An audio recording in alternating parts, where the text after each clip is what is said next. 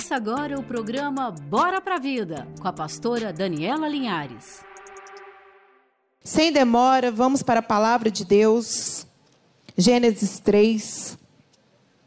E diz assim a palavra do Senhor Jesus: A serpente era a mais astuta de todos os animais do campo que Deus havia feito. Na sua versão pode estar o animal mais sagaz. E aconteceu que ela questionou com a mulher. Então foi isso mesmo que Deus falou? Vós não podeis comer nenhum dos frutos da árvore do jardim?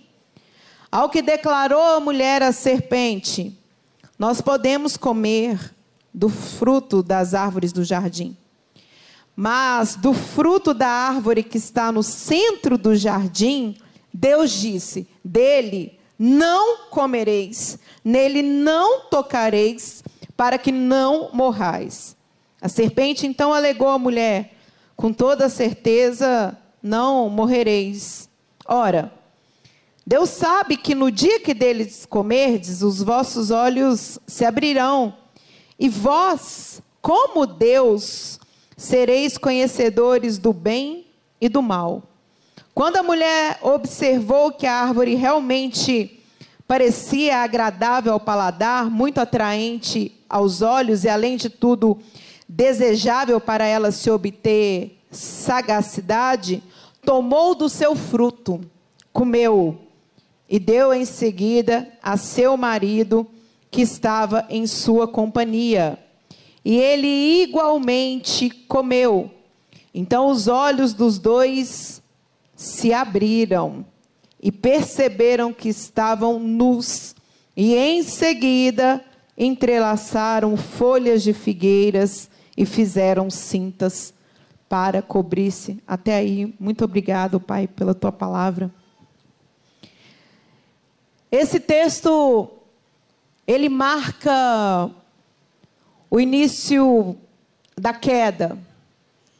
Ele marca a desobediência da mulher e do homem. Mas antes desse texto, dois textos anterior, o Senhor nos relata a criação do mundo. Ele criou a terra, ele criou os animais, criou os frutos, as árvores, ele fez separação da água entre o firmamento. Ele nos relata que ele criou tudo o que existe, ele criou o ar, ele criou os luminares, criou o sol, a lua, as estrelas. E quando Adão e Eva eles foram criados Adão do pó da terra e Eva de sua costela. Na Bíblia diz que o Senhor ele se alegou porque a obra dele estava completa. Então ele coloca o homem e a mulher para governar, para multiplicar, para produzir, para governar. A verdade é que quando eles chegaram no jardim, já estava tudo pronto.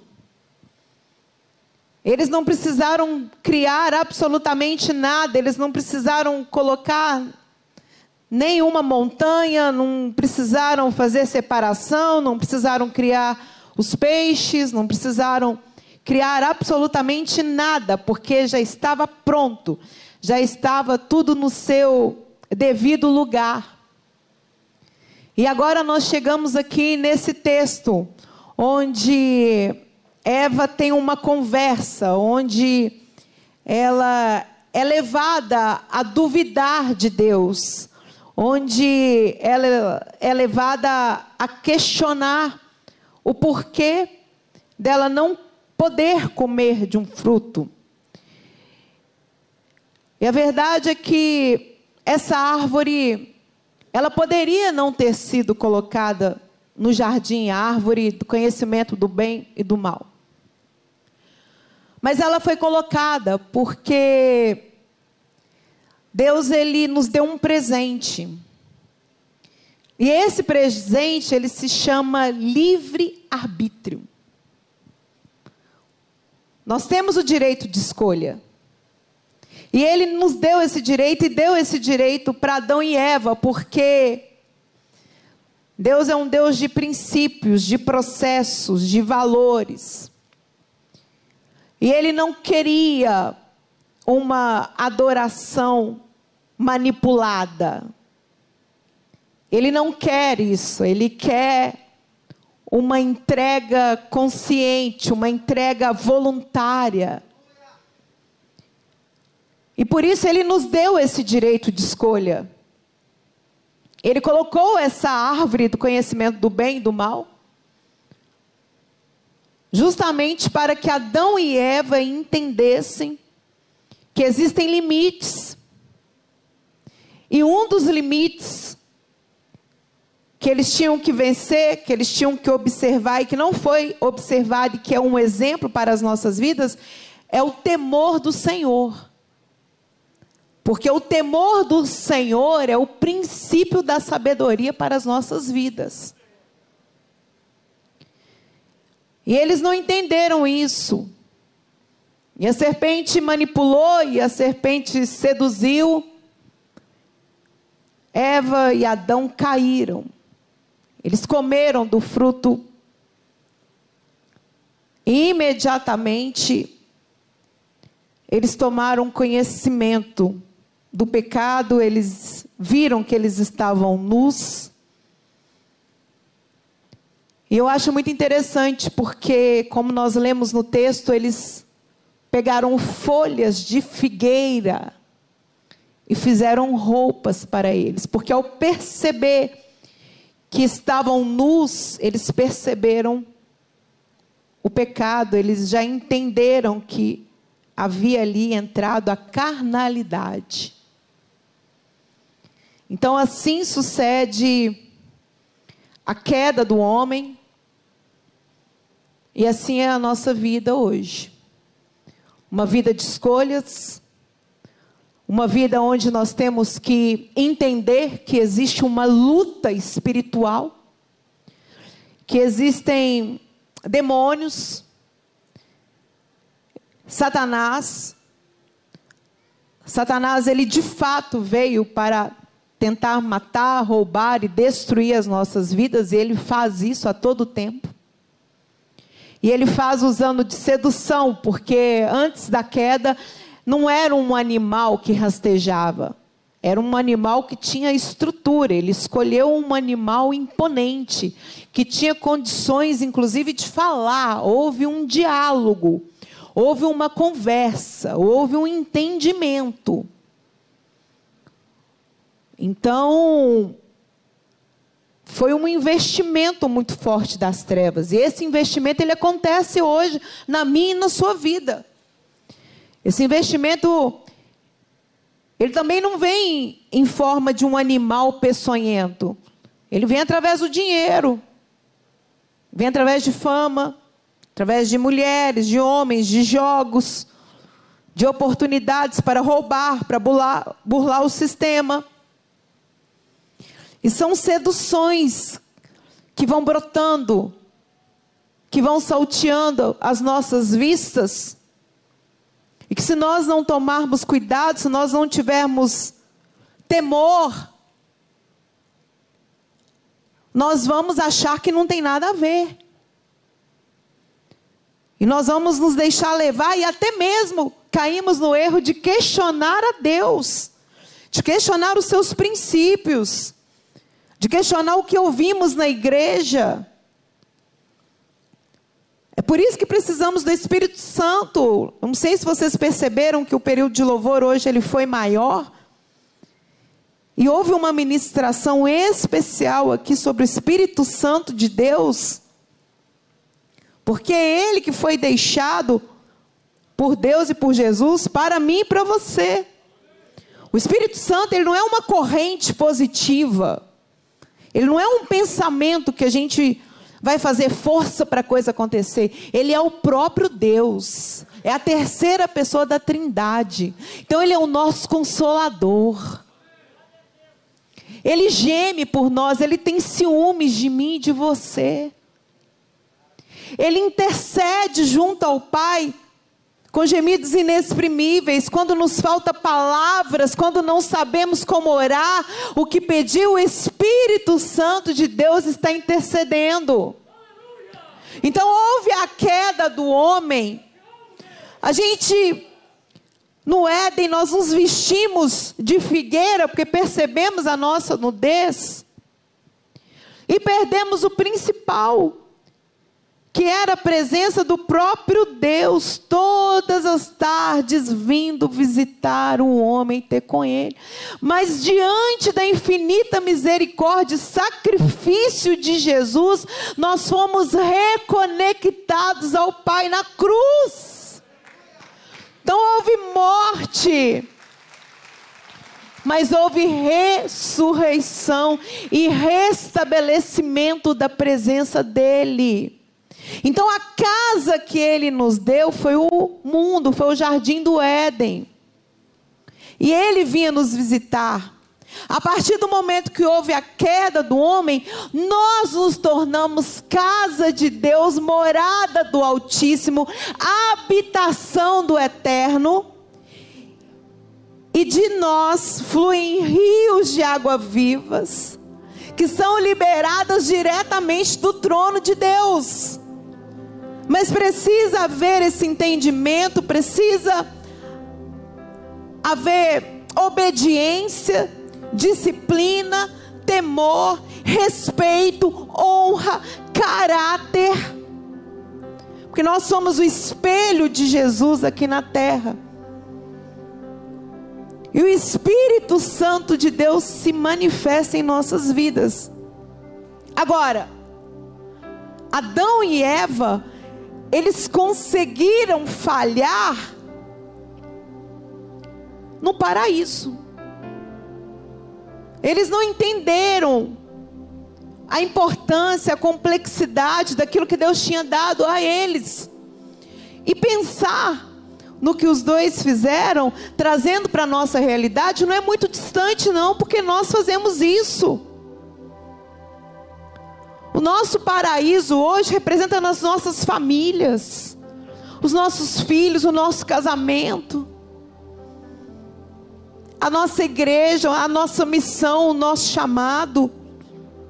Tudo aquilo que Deus nos dá demanda zelo, demanda cuidado, demanda obediência demanda entrega, demanda respeito, responsabilidade da nossa parte, compromisso.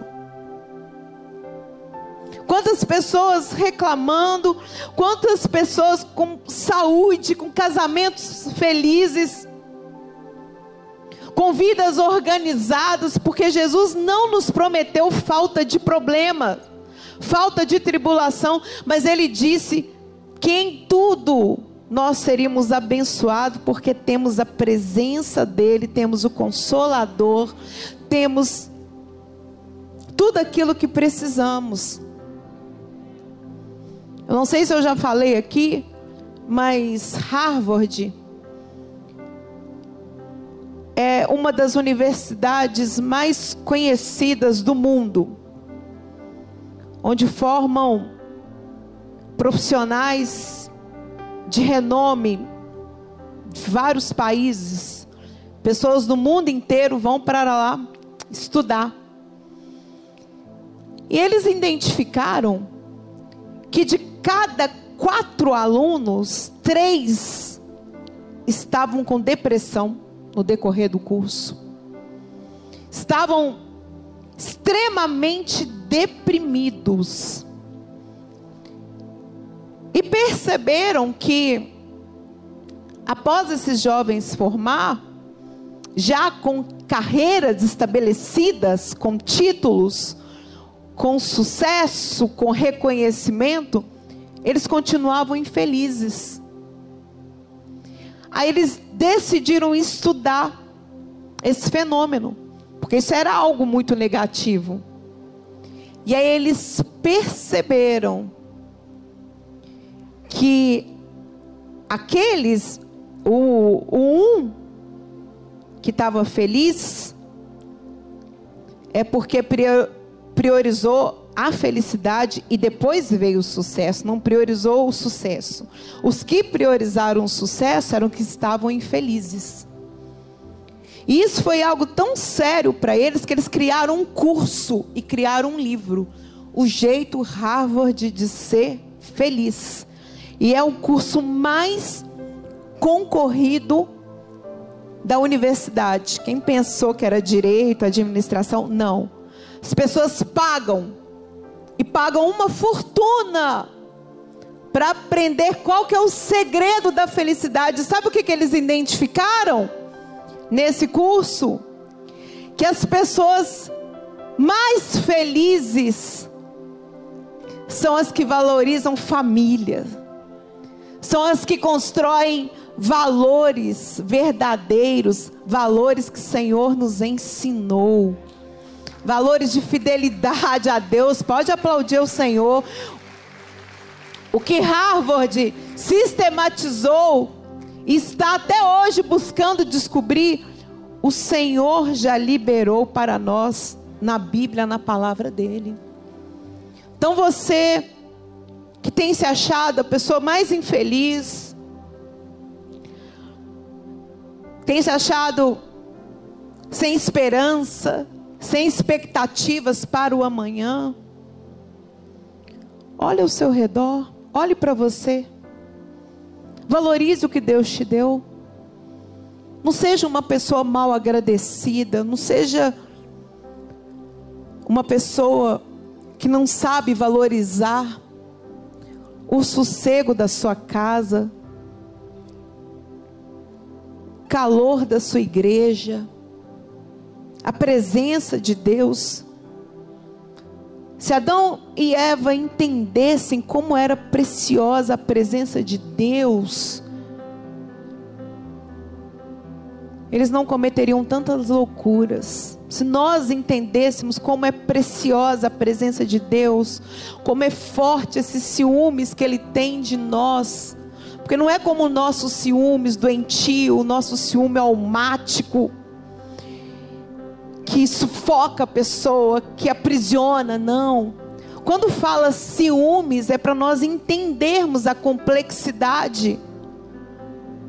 Mas ele sente saudades de mim e de você. Ele tem zelo. Hoje a conexão que nós temos com Ele é o nosso corpo, é o nosso espírito.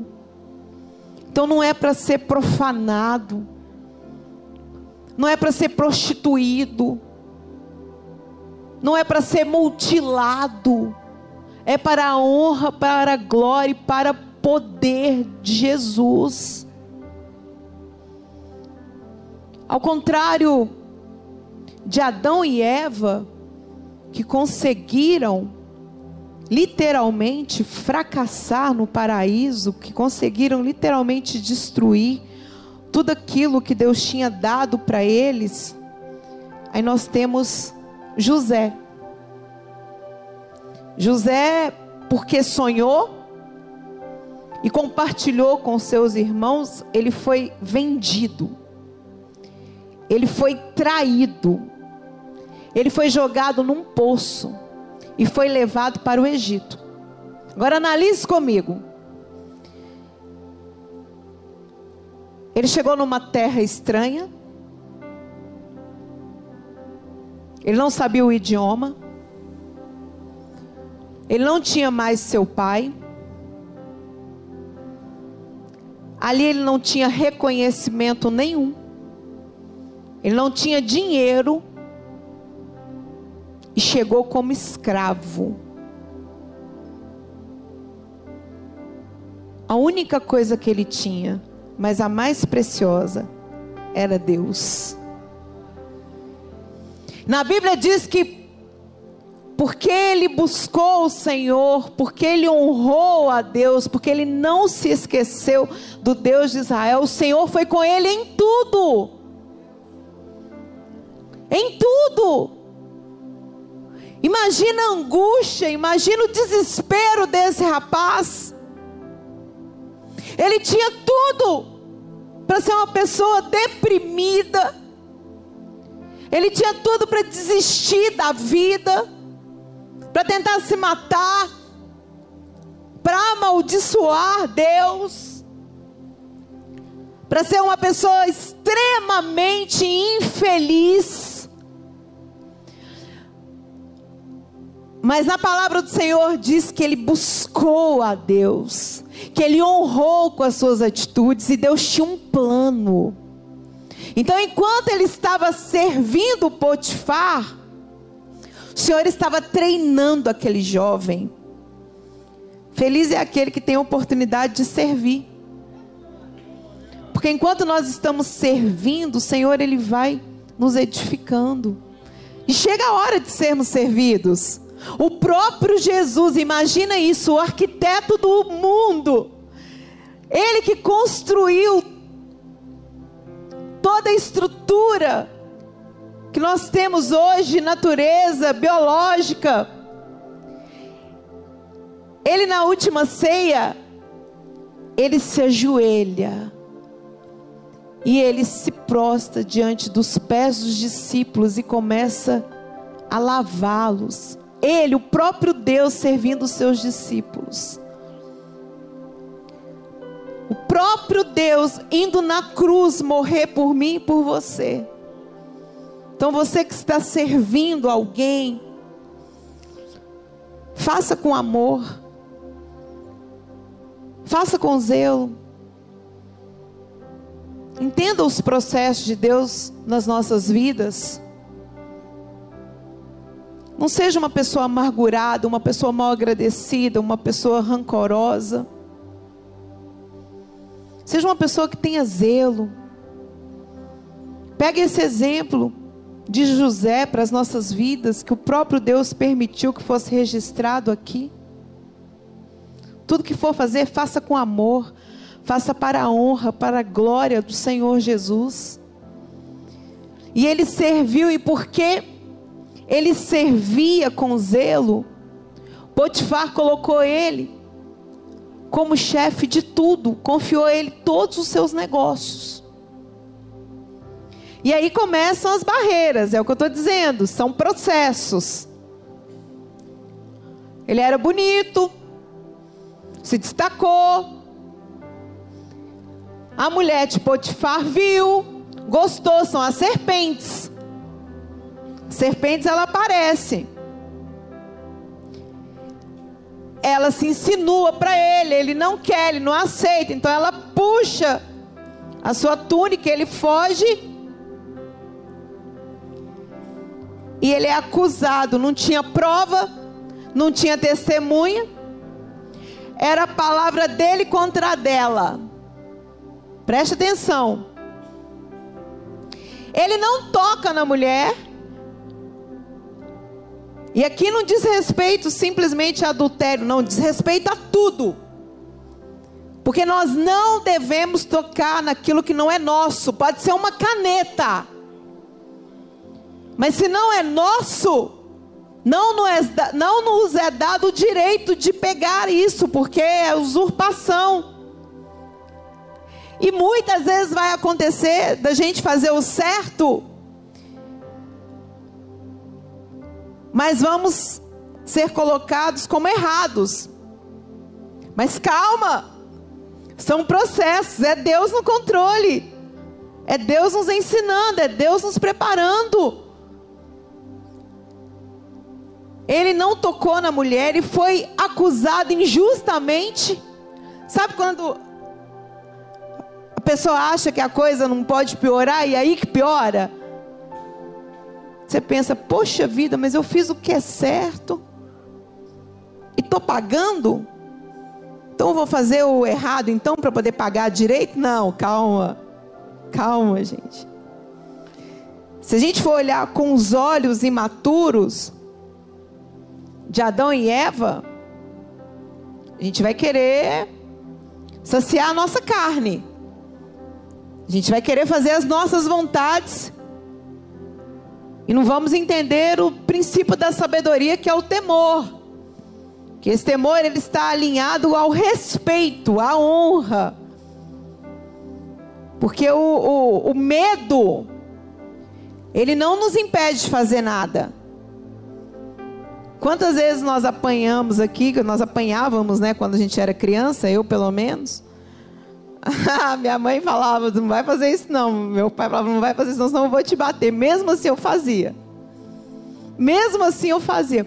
Quando eu entendi o amor, o amor que Deus tem por mim, o amor que os meus pais tinham por mim naquela época, aí eu parei de errar, porque eu não queria magoá-los.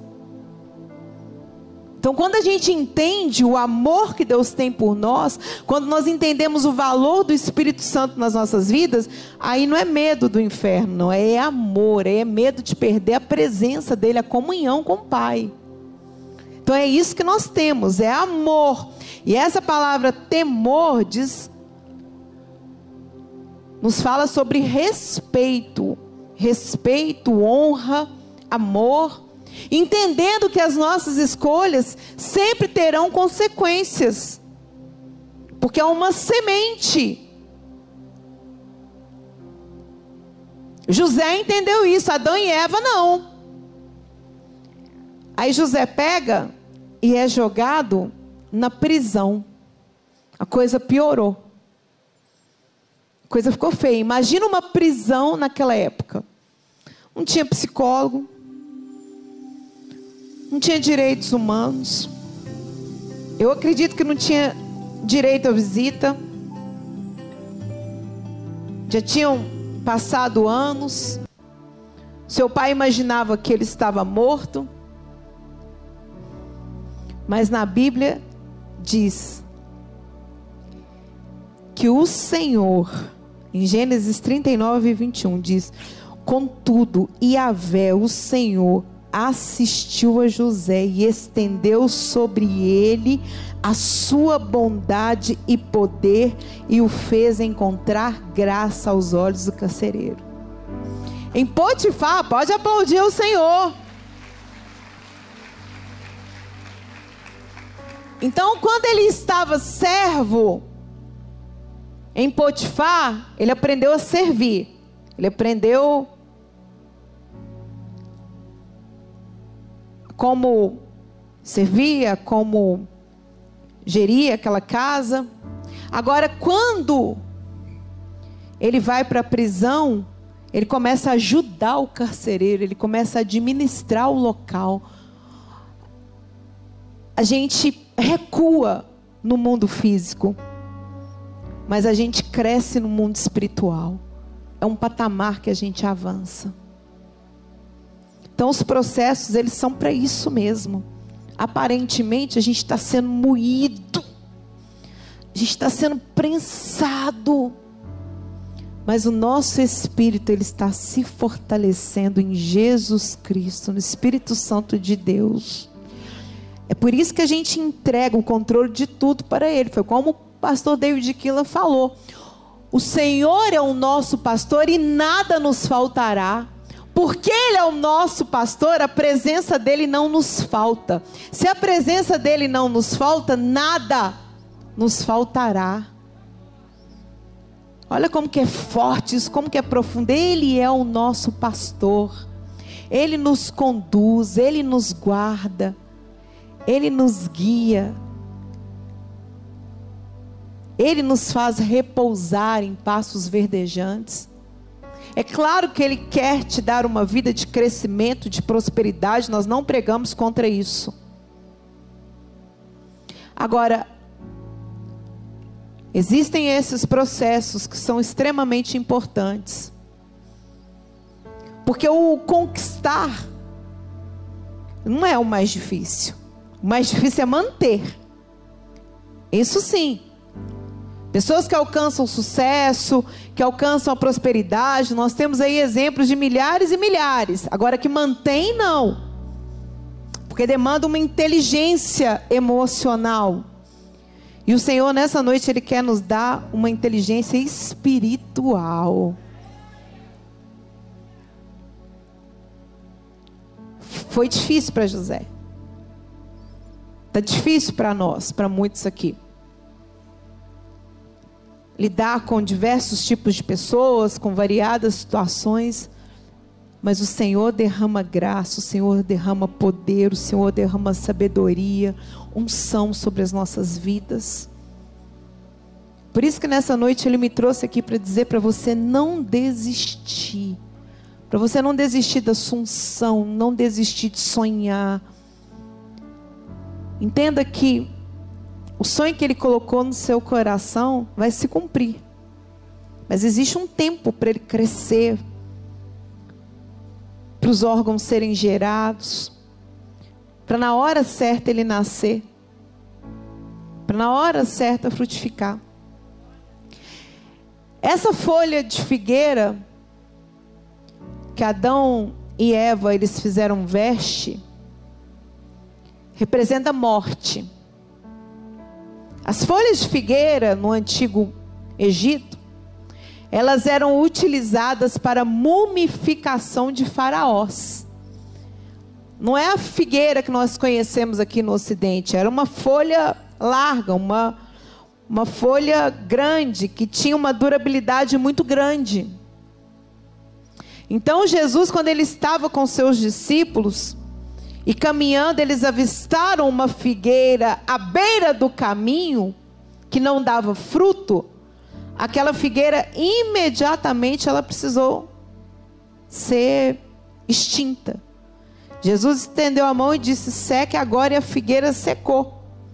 Porque a figueira sem fruto, ela era uma árvore que não produz aquilo que ela deveria produzir. Adão e Eva, sem a presença de Deus e agora com a morte, não produziu o que eles tinham que produzir. Então, isso é um alerta para mim e para você. A figueira, na estrutura dela, no momento que ela dá folhas, ela já tem que frutificar.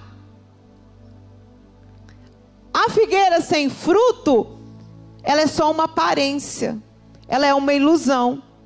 Ela é um jardim sem Deus. É por isso que nós precisamos do Espírito Santo de Deus. Não podemos de forma nenhuma negligenciar isso.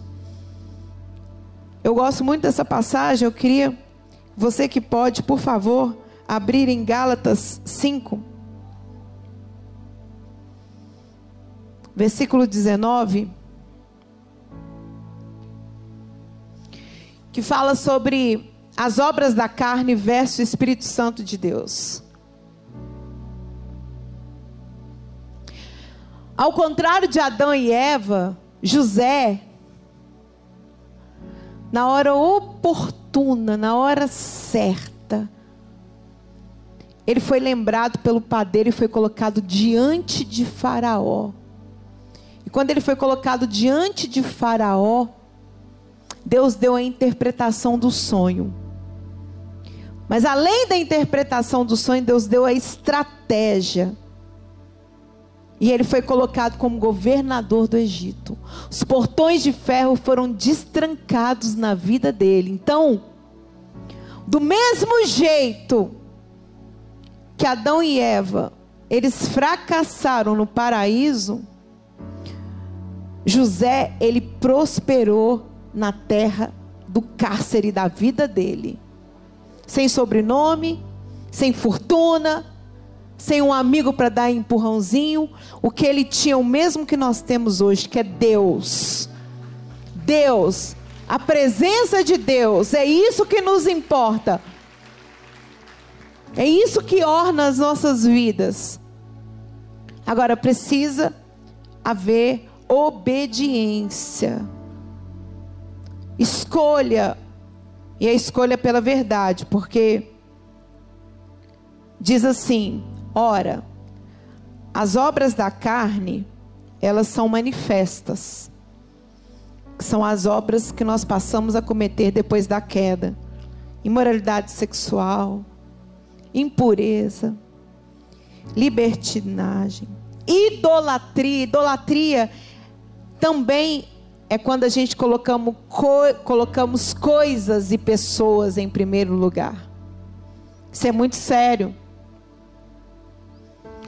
a, a idolatria ela precisa ser muito bem analisada, porque nós caímos no erro de tentar manipular aquilo que é conveniente para nós. Por isso que os homens fazem imagem de escultura e as adoram dentro da conveniência deles, estão dispostos a carregar para cima e para baixo. Então esse é um pecado muito sério. Libertinagem, feitiçaria, aquela oração contrária que trabalha como feitiçaria, ódio, discórdia, aquelas brigas que a princípio parece que não tem nada a ver, que são coisas rotineiras, mas que vão destruindo o relacionamento, que vão destruindo a paz. E Satanás se aproveita disso tudo. Egoísmo, dissensões, facções, inveja. Por conta da inveja aconteceu o primeiro crime da humanidade, que foi Caim matando Abel por conta da inveja embriaguez, não tem nada a ver. Vou tomar só um pouquinho, só um dedinho, só dois dedinhos. E ali começa a libertinagem, ali começa o pecado, ali começa a queda.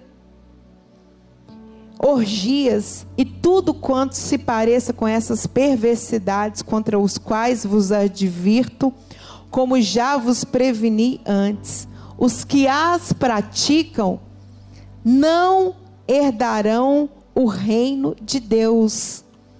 Não é talvez, não, é não herdarão, não tem meio termo. Não teve meio termo. Quando Adão e Eva desobedeceram a Deus, não teve como negociar, não teve manipulação ali não. Eles tiveram que sair. Entrou a morte, entrou o pecado, a carnalidade. Então não existe duplo sentido na palavra de Deus, não. É sim, sim ou não, não. Entretanto, entretanto, o fruto do Espírito. Olha como que é maravilhoso frutificar no Espírito Santo de Deus.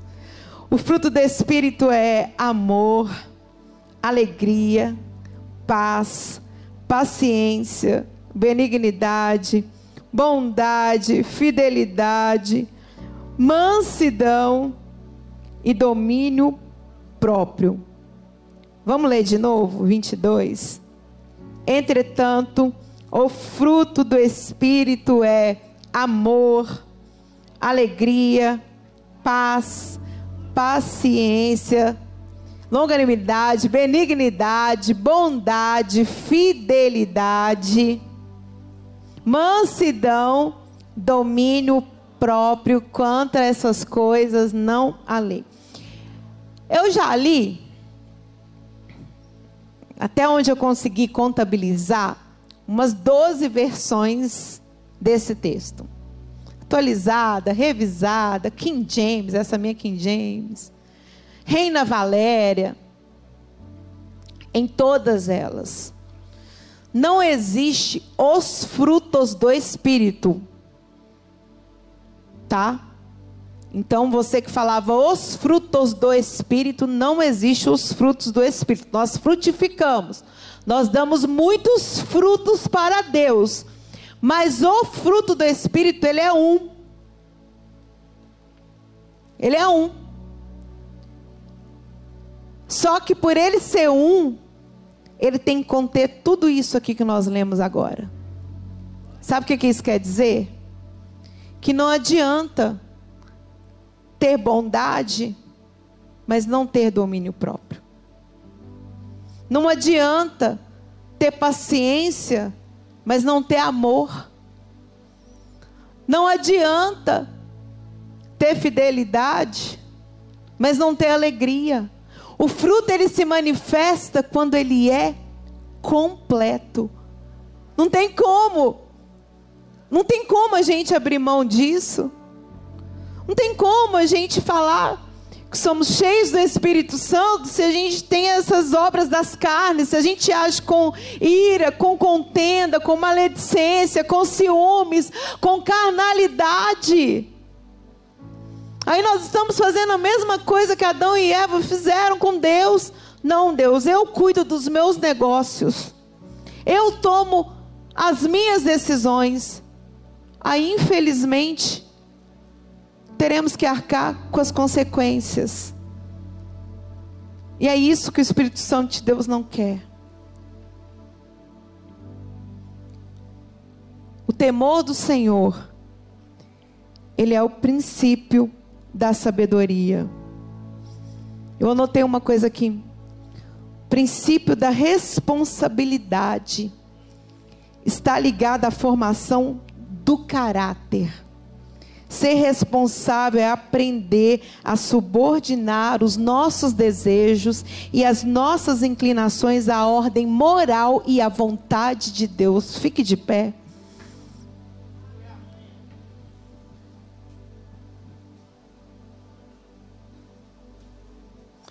Nós precisamos do Espírito Santo de Deus.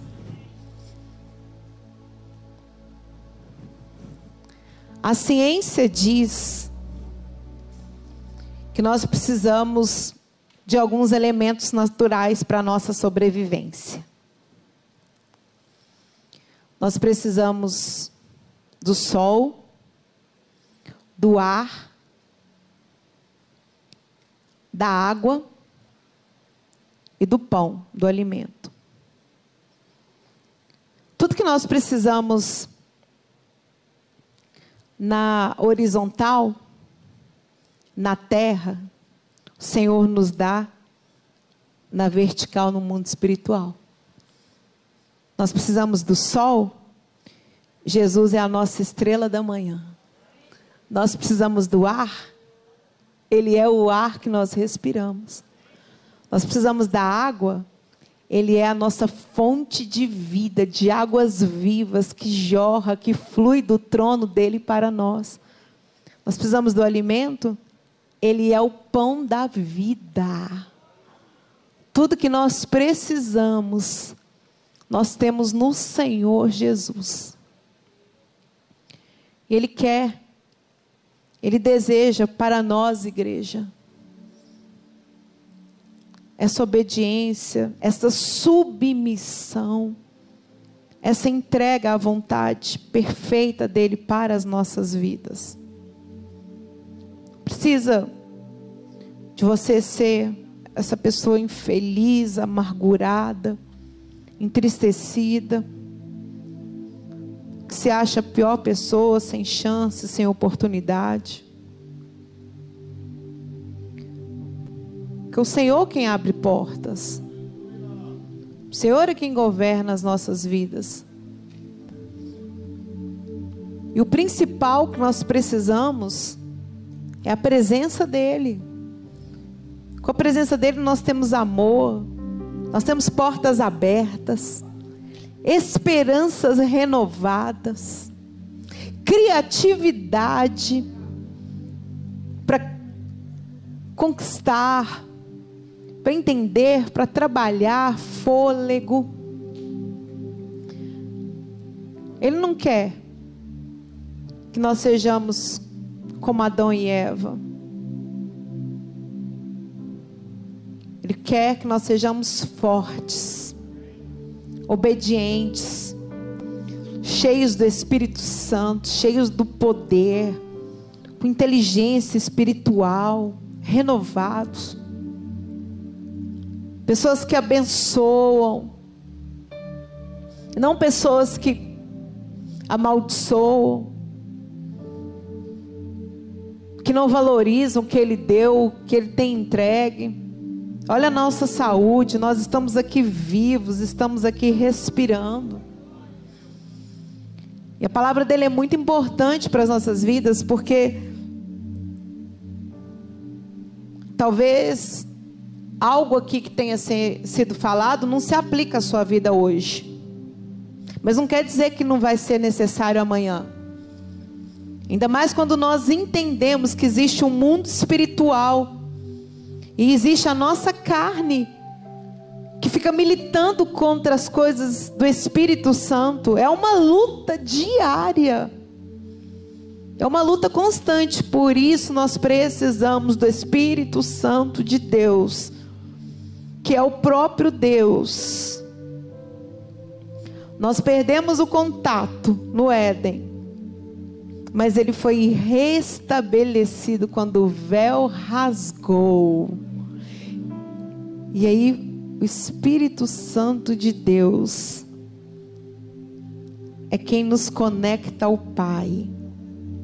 Não precisa mais de sacrifício de ovelhas, de animais, nós estamos conectados. O sangue dele está jorrando 24 horas, nos limpando, nos purificando, curando as nossas vidas fortalecendo, renovando. Eu queria fazer uma oração. Queria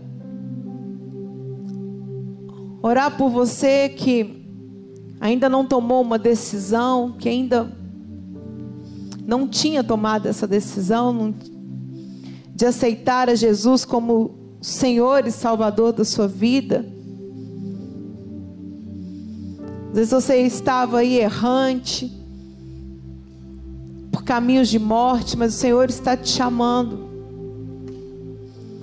Queria fazer uma oração para você que deseja se reconciliar.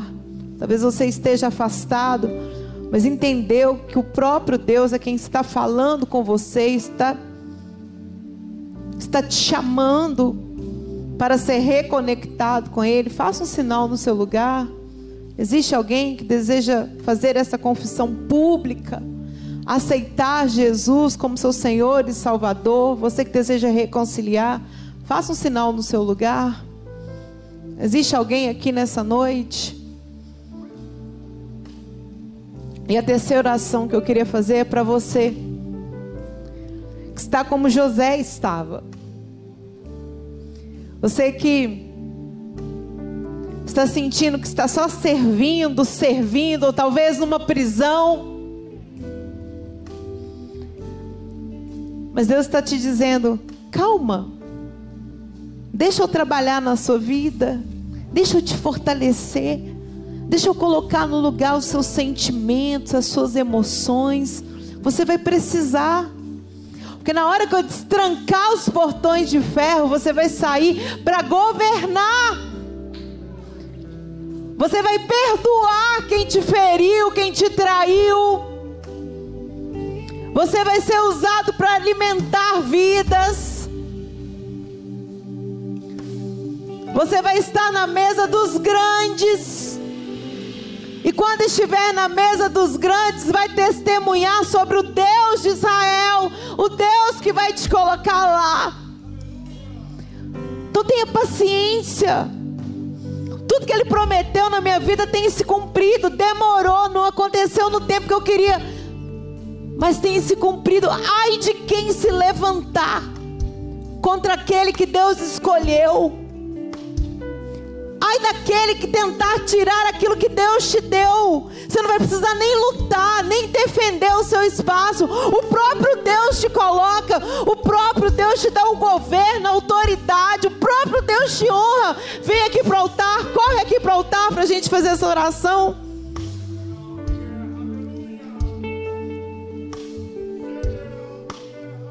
Vem para o altar.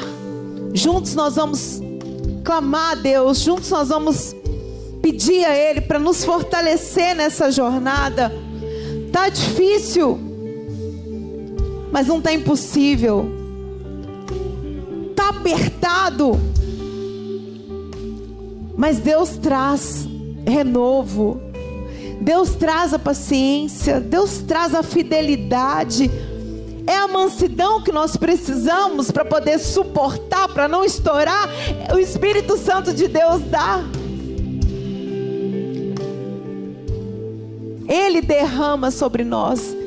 Vem para o altar sem demora. Todas as vezes, Pastor David Killa, que eu recebo uma palavra, eu vou para o altar. Eu vou como um ato de fé. São mais de 8 mil promessas na Bíblia. Eu não abro mão de nenhuma. Eu agarro todas. Vem para o altar buscar a sua promessa, fortalecimento do Senhor Jesus. Enquanto nós vamos louvar ao Senhor, a igreja em espírito de oração, você vem para o altar para a gente fazer essa oração de busca do Espírito Santo de Deus. Amém? Uou! Você acabou de ouvir o programa Bora pra Vida com a pastora Daniela Linhares.